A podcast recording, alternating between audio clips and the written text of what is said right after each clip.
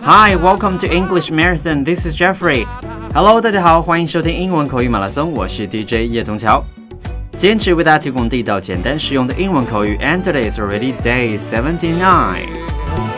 那今天要和大家介绍的习惯用语是 to feel it in one's bones. To feel 就是感觉的意思，F E E L.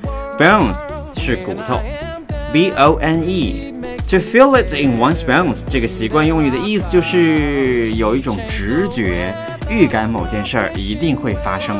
说到直觉呀，一般的情况我们都说女生的直觉都比较怎么样，会好。那我有一个朋友呢，总是说他的直觉非常好，凡是有好事儿，他往往都会怎么样，事先有预感。就像公司里如果有同事要被提升，他常常说 I feel it in my bones。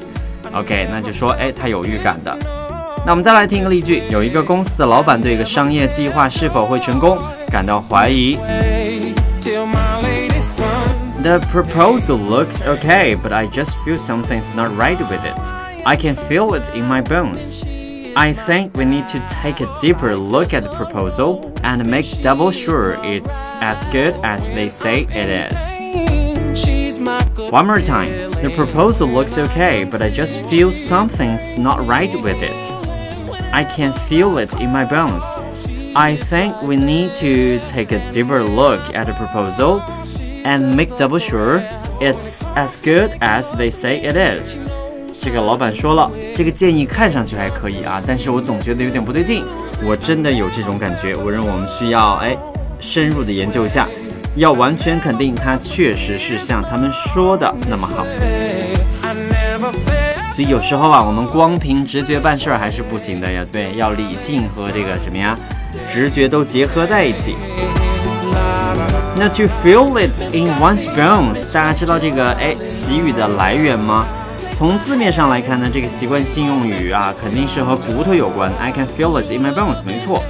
有些人，特别是。骨头受过伤，或者是有关节炎的人，哎，说到这儿，大家是不是明白了？对天气的变化呢，就会非常的 sensitive，非常敏感。一旦天气变冷或者变闷的时候，他们的关节就会很不舒服。这就是 to feel it in one's bones 这个习惯用语的出处了。那么 to feel it in one's bones 是在十九世纪八十年代美国人才开始使用的，所以呢，它还算一个比较新的习惯用语哦。接下来我们再听一个例句：I don't care what the doctor says. I know she's going to get better. She's going to be as good as new. I can feel it in my bones. 这位哎是一位祖父了啊， 他正在担心生病的孙女，所以说了这么一句话：我不管医生说什么，我知道他一定会好起来，他一定能完全康复。我有这种感觉，他会如此。但愿呢，他的直觉是对的。我们都知道，老年人很多都依靠他们的直觉，因为积累了很多的经验，充满了智慧，他们能看到一些迹象。通常我们年轻人啊，很多时候都是看不到的。所以，one more time with the sentence. I don't care what the doctor says. I know she's going to get better. She's going to be as good as new.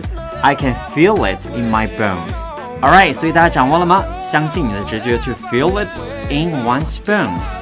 That's all for today. Thank you for listening. This is Jeffrey from English Marathon. And if you're interested in English, you can also join our QQ chat group 幺七六八五幺二二七幺七六八五幺二二七 and I will see you tomorrow. Bye bye.